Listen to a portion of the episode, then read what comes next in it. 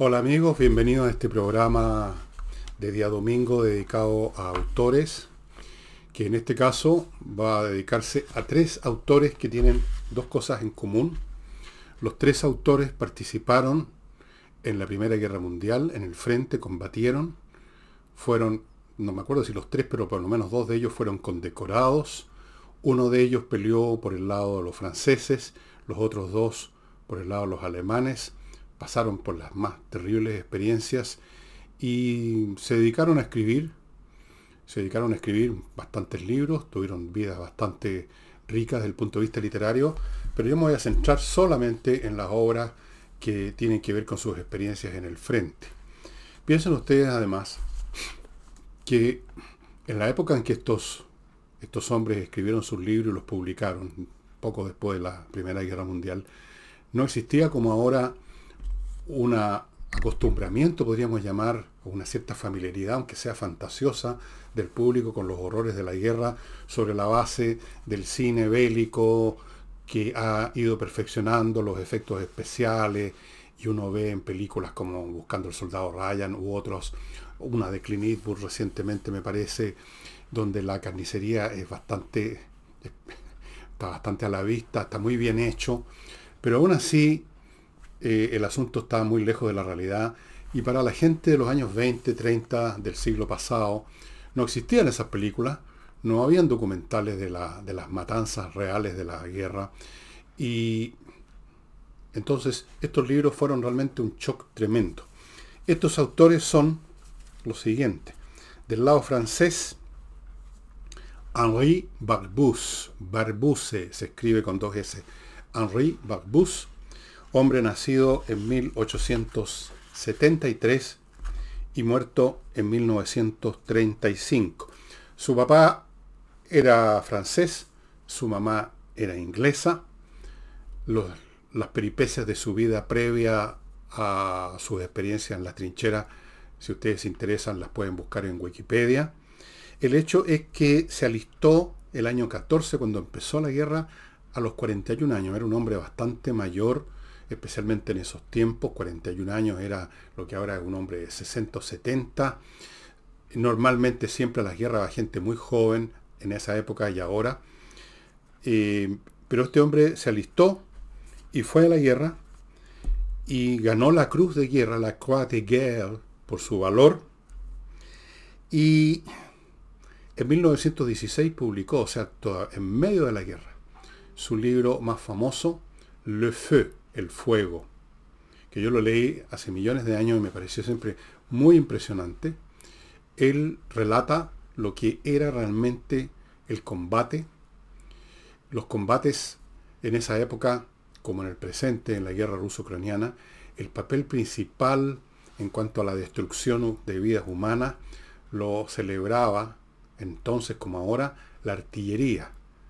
La artillería fue alguna vez bautizada por Joseph Stalin como el dios de la guerra y esa expresión quedó. La artillería, fuego artillero de horas de duración, mm, cientos de cañones disparando en áreas pequeñas, un infierno, un ruido constante.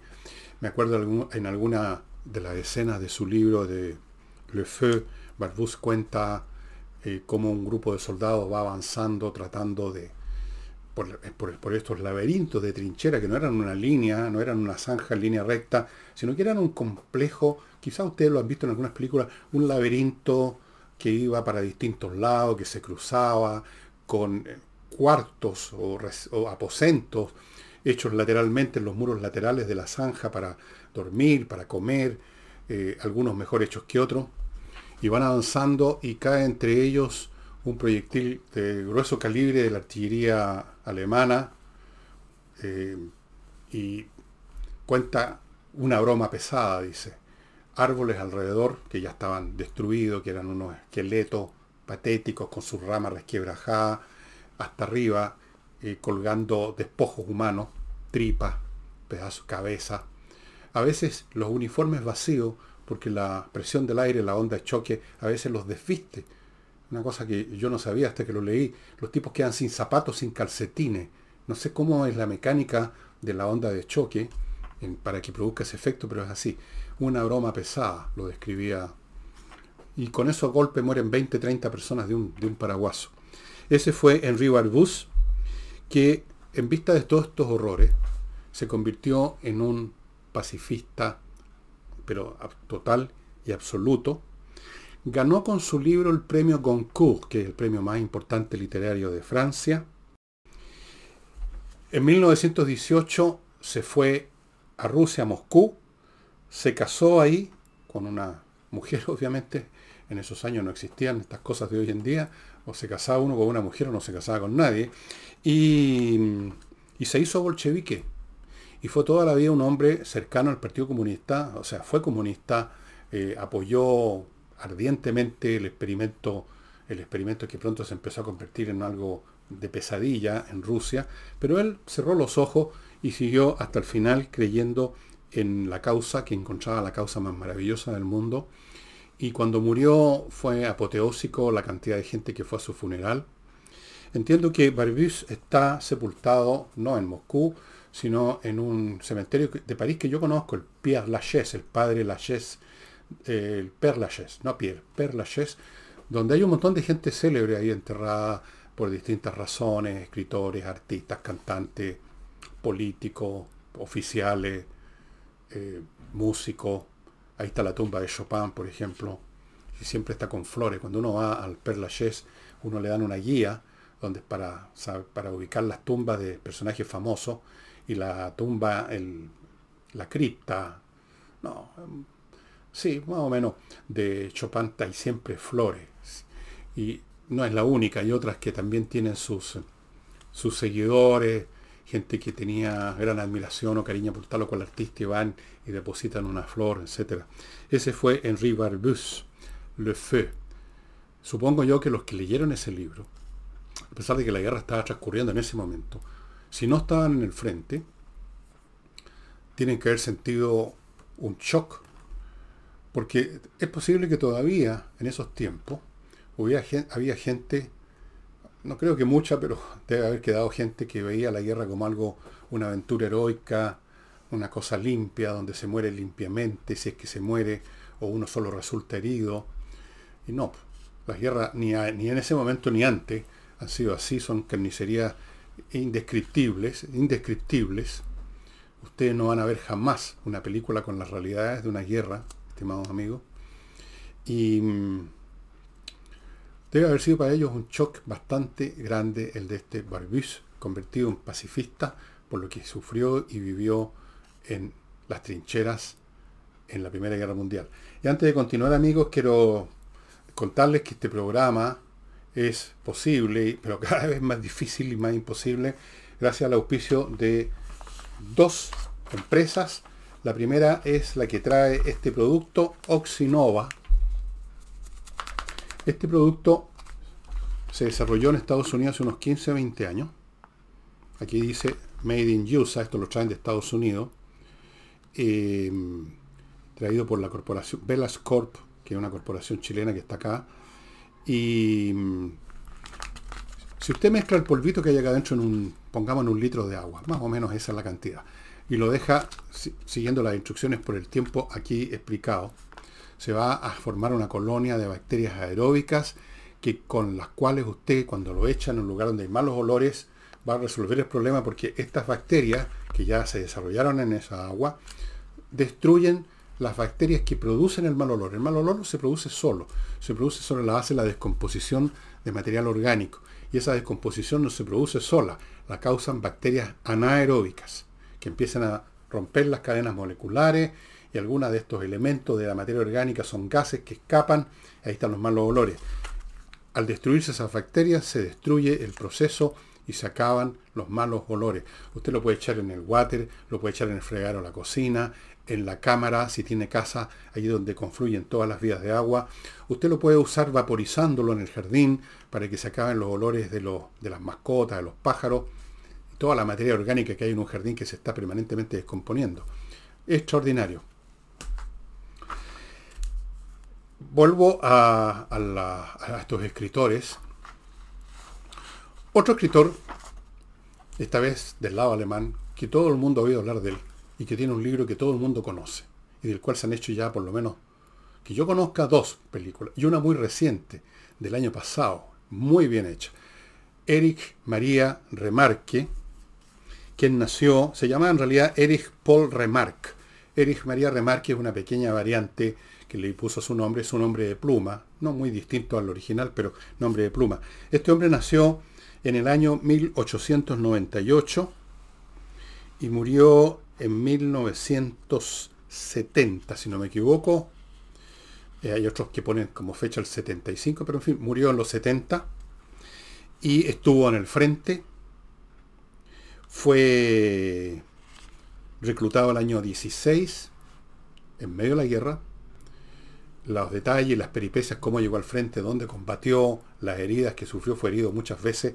Ganó una cruz de hierro de primera clase, que es una condecoración militar alemana. Y mm, Barbius, acuérdense, ganó la Croix de Guerre, que es la condecoración de los franceses, la Cruz de Hierro.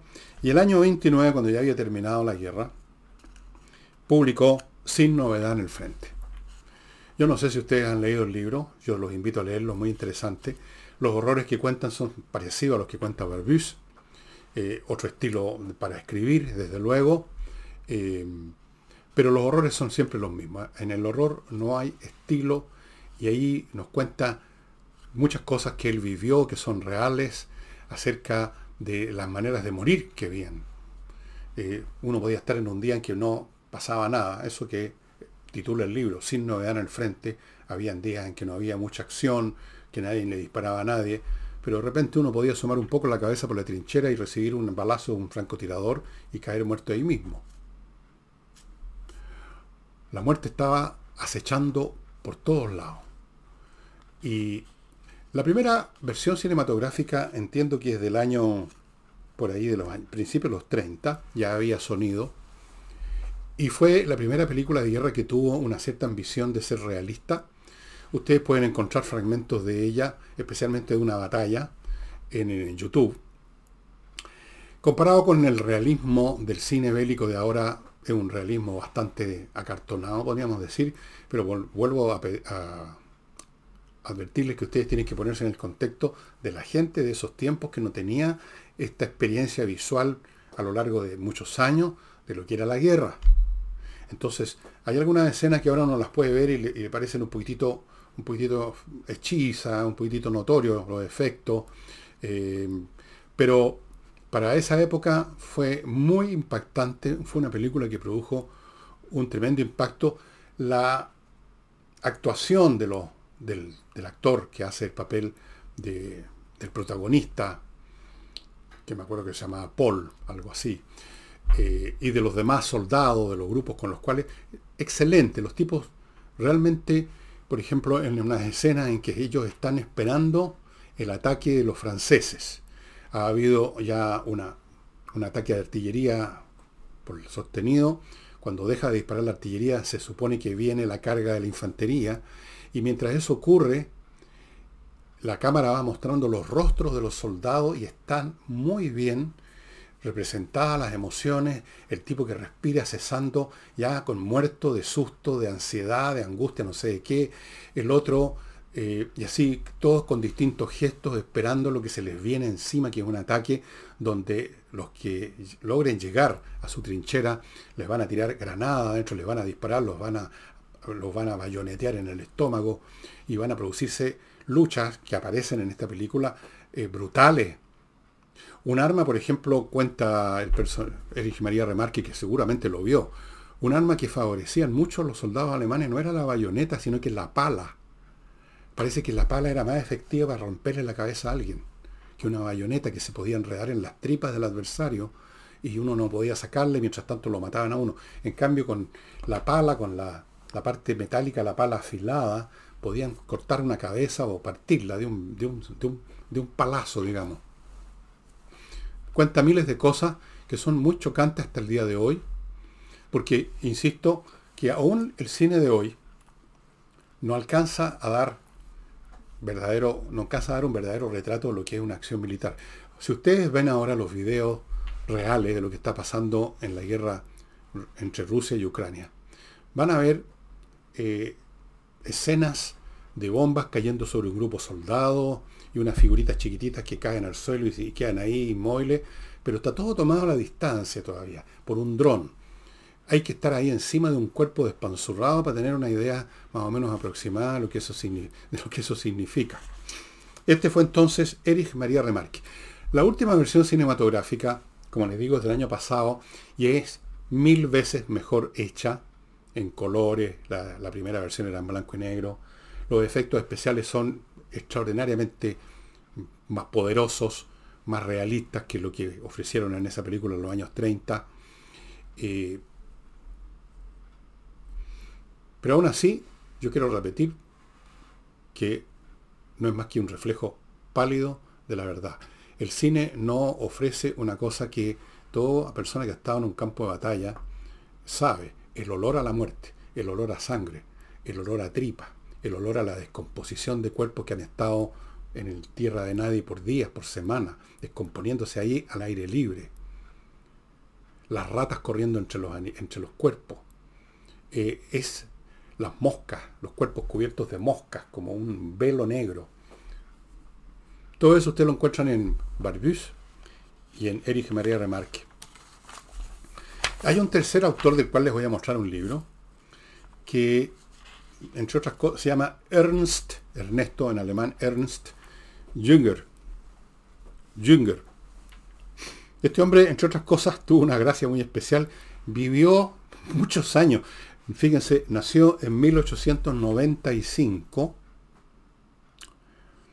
y murió en 1998.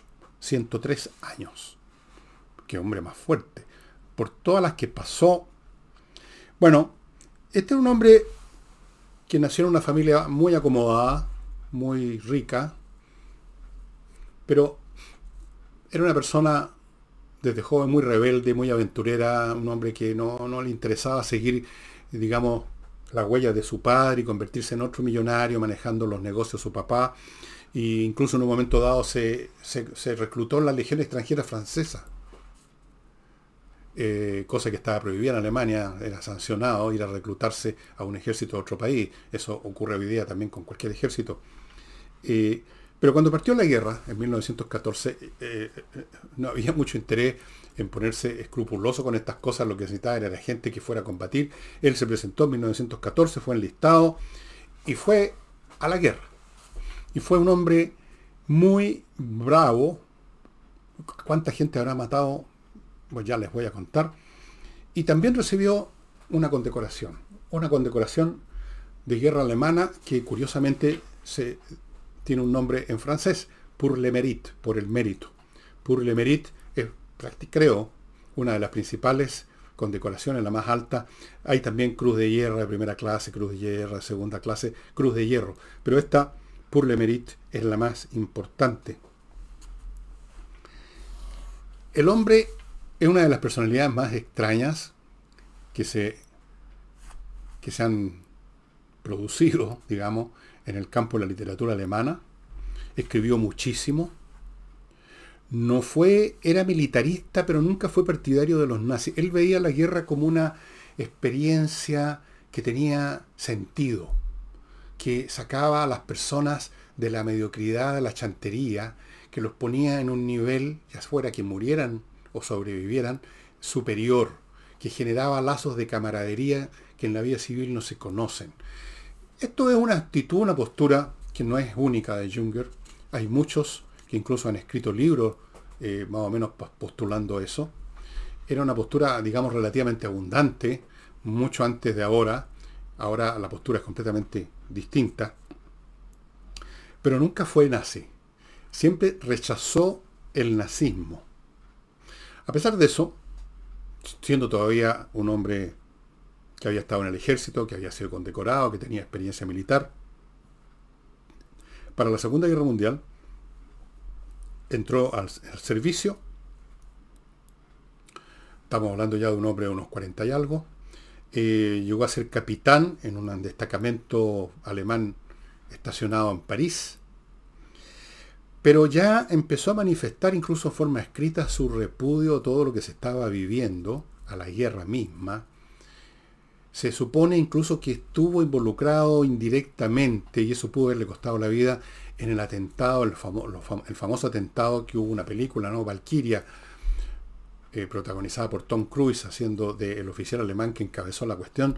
Se supone que estuvo involucrado en ese, en ese complot, pero no, nos parece que no tanto, o parece que las relaciones familiares, o el hecho que era un hombre condecorado, el hecho que salió, digamos, salió jabonado de eso, pero fue expulsado del ejército en 1944 y, en fin, y luego de eso escribió muchísimos más libros.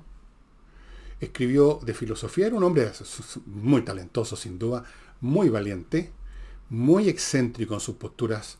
No era nazi, pero era militarista. Cosa por otro lado no tan rara en Alemania. La Alemania, muchos oficiales de la Wehrmacht eh, eran militaristas o eran militares por una tradición familiar que venía desde los abuelos o bisabuelos, pero no eran nazis incluso despreciaban a Adolf Hitler. Eh, ahora, no ser nazi no significa que no siguieron las órdenes de los nazis, y muchos de ellos, eh, por último mirando para otro lado, fueron cómplices de las masacres, del, genocidio, de la matanza de judíos, etcétera, de prisioneros de guerra. Eh, hay toda clase de casos. Algunos dirán, no podían hacer otra cosa, estaban ahí, si no miraban para otro lado, tenían que mirar al paredón, no sé, no voy a discutir eso, había toda clase de situaciones. El hecho es que este hombre salió colado y vivió hasta 1998. Pero su obra principal, de lo muchísimo que escribió, es el libro que les voy a mostrar ahora, que está disponible en castellano. Yo lo voy a mostrar, lo tengo en castellano, entre otras cosas, entre otros idiomas. Tempestades de acero. Aquí ustedes ven de la editorial Tusquet, este libro probablemente colección Andanzas. Este libro es bastante extraordinario.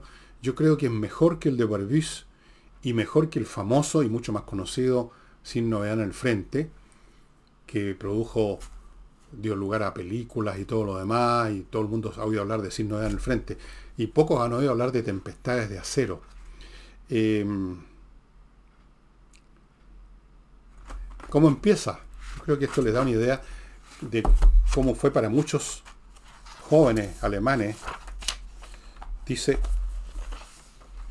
el tren paró en Basancourt, pueblo de Champaña, allá en Francia. Nos apeamos. Con un respeto incrédulo escuchamos atentamente los lentos compases de la laminadora del frente, la máquina laminadora. Una melodía que había de convertirse por largos años en algo habitual para nosotros. Allá muy lejos se diluía en el cielo gris de diciembre la bola blanca de una granada de metralla, un shrapnel. El aliento de la lucha soplaba hacia nosotros y nos hacía estremecer de un modo extraño. Presentíamos acaso que cuando aquel oscuro ronroneo de allá atrás creciese hasta convertirse en el retumbar de un trueno incesante, llegarían días en que todos nosotros seríamos engullidos, unos antes, otros después. Habíamos abandonado las aulas de las universidades, los pupitres de las escuelas, los tableros de los talleres, y en unas breves semanas de instrucción nos habían fusionado hasta hacer de nosotros un único cuerpo grande y henchido de entusiasmo, como parten todas las guerras o partían.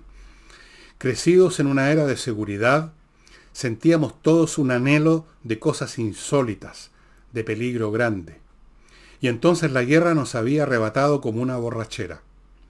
Habíamos partido hacia el frente bajo una lluvia de flores, en una embriagada atmósfera de rosas y sangre. Ella, la guerra, era la que había de aportarnos aquello, las cosas grandes, fuertes, espléndidas. La guerra nos pareció un lance viril, un alegre concurso de tiro celebrado sobre floridas praderas en que la sangre era el rocío. Kein schöner Tod ist auf der Welt. No hay en el mundo muerte más bella. Bueno, no les faltó mucho. Creo que ya en la página siguiente, aquí están formando columnas, se han bajado el tren y en eso viene cayendo un regalito de los ingleses. Hay una explosión en una cuadra de distancia y ya hay varios cuerpos despedazados en el suelo.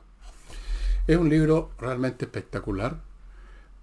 Jünger mató a muchos soldados. Le tocó generalmente batirse en la línea frente a los ingleses. Cuenta los detalles de las operaciones, cómo era ir, por ejemplo, de noche arrastrándose por la tierra de nadie o avanzando por trincheras que en algún momento habían sido del enemigo. De pronto las trincheras se comunicaban unas con otras o estaban separadas por unos pocos metros. Aquí estamos nosotros los alemanes, cinco metros más allá está la línea de los, de los ingleses. Ahí se ve cómo era de extraño todo esto, cómo era matar, morir no, porque si hubiera muerto Junger no habría podido escribir el libro, pero la muerte de otros por lo menos.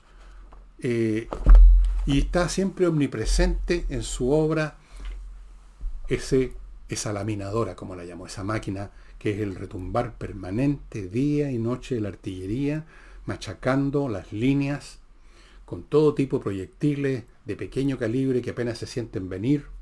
Olvídense de las películas donde siempre las granadas o las bombas silban, no es así la cuestión. Eh, muchas de ellas no silban en absoluto, sino que de pronto hay un estallido. Otras es como el ruido de una tela que se raga. Esas son las grandes, las pesadas, que traen 20, 30, 40 kilos de alto explosivo. Todo eso, todo el día, toda la noche, permanentemente. Piensen ustedes que en las batallas de la Primera Guerra Mundial, ambos bandos, cuando se preparaban por un ataque grande, podían estar días, días, disparando miles de cañones en una zona no muy grande para destruir las defensas. Y luego de ese trabajo, todos los soldados que iban a atacar por lo menos los bisoños, los novatos, sentían que iba a ser un paseo, que al otro lado no podía quedar nadie con vida. Y se encontraban con la sorpresa que no. Basta una nido de ametralladora y en unos segundos le manda el pasaporte a 4, 5, 10 o 12 personas de un golpe. Y empezaba a caer la artillería del otro lado con granadas antipersonales. Bueno, todo eso está en este libro de Jünger, Un desagradable gas irritante lanzado por granadas inglesas que olía a manzanas podridas me hizo difícil el camino de vuelta. Aquel gas se había aferrado con mucha fuerza al terreno, dificultaba la respiración y me arrancó lágrimas de los ojos. Ese es un trozo cualquiera que he abierto aquí al azar. Cuando salí de la linde del bosque era ya de día. Ante mí se extendía sin el menor rastro de vida el campo de embudos, los embudos, o sea, los cráteres dejados por la artillería. Perplejo me detuve, pues en la guerra las llanuras vacías de seres humanos son siempre sospechosas. De pronto un soldado invisible disparó un tiro de fusil que me dio en las dos piernas. Me arrojé al embudo más próximo y con el pañuelo me vendé las heridas, pues como siempre había vuelto a olvidar mi paquete de vendas. Una bala me había atravesado la pantorrilla derecha y rozado la izquierda. Todo el libro está repleto de escenas de este tipo y las reflexiones de este Ernst Junger, este personaje tan especial. Y amigos, les quiero contar que el otro gran auspiciador de este programa es miclimo.com, la empresa chilena que climatiza su casa o su oficina de una manera espléndida. El aparato sirve para refrescar en verano, para calentar en invierno, filtra el aire, está conectado a internet y hoy día todavía está en ciber hoy domingo, que usted está viendo este programa, está válido el ciberclimo, que significa que usted contrata los servicios de ellos y hay un tremendo descuento para los equipos, para la instalación y luego para la mantención que ellos van a estar ofreciendo todo el tiempo porque los equipos hay que mantenerlos como cualquier cosa mecánica. Aproveche la oportunidad ahora, se acaba ahora. Y les quiero contar también, amigos, no se vayan a perder esto, que hoy es el último día aprovechen rápido de ir, que en Holanda 100, acá en Santiago, la escultora amiga mía, de mi mujer, de nuestra familia, Laila Jabilio, está exponiendo sus obras. Como, les conté la vez anterior que ella hizo una exposición. Ella produce en todos los materiales, de todos los tamaños, usted va a encontrar cositas pequeñas como para poner en una mesa, va a encontrar cosas más grandes, precios muy especiales que usted tiene que ver con ella en terreno pero los descuentos son más o menos del 30%. Holanda 100, en el edificio que está en Holanda número 100, Santiago, Holanda 100 me parece que corresponde a Providencia, creo que sí. Ahí está hoy, último día, vaya a ver, vaya a ver las esculturas de Laila Abilio. Repito, descuentos de hasta el 30%. Mire, vaya y se va a entretener mirando cosas hermosas. Si no compra, ok, pero en una de esas sí. Comprar una obra de arte es grato, es algo que no se acaba al, cabo de un tiempo, no se aburre uno de ellos, está siempre ahí, uno las está siempre mirando y por último también puede ser una buena inversión. El arte es una buena inversión. Laila Abilio. Dicho lo cual, amigos, me despido. Yo les recomiendo particularmente este libro. Los otros también, si los encuentran. Y yo creo que algunos de ellos, Le Feu, por ejemplo, Le Feu de Henri Barbus, lo pueden encontrar gratis. Eh, no sé si sin novedad en el frente. Este es excelente. Y este personaje además que se revela en lo que escribe es es realmente espectacular.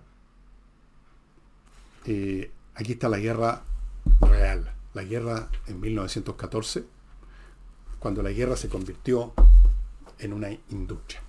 Y eso sería todo, estimados amigos. Nos estamos viendo el lunes con los programas habituales. Muchas gracias.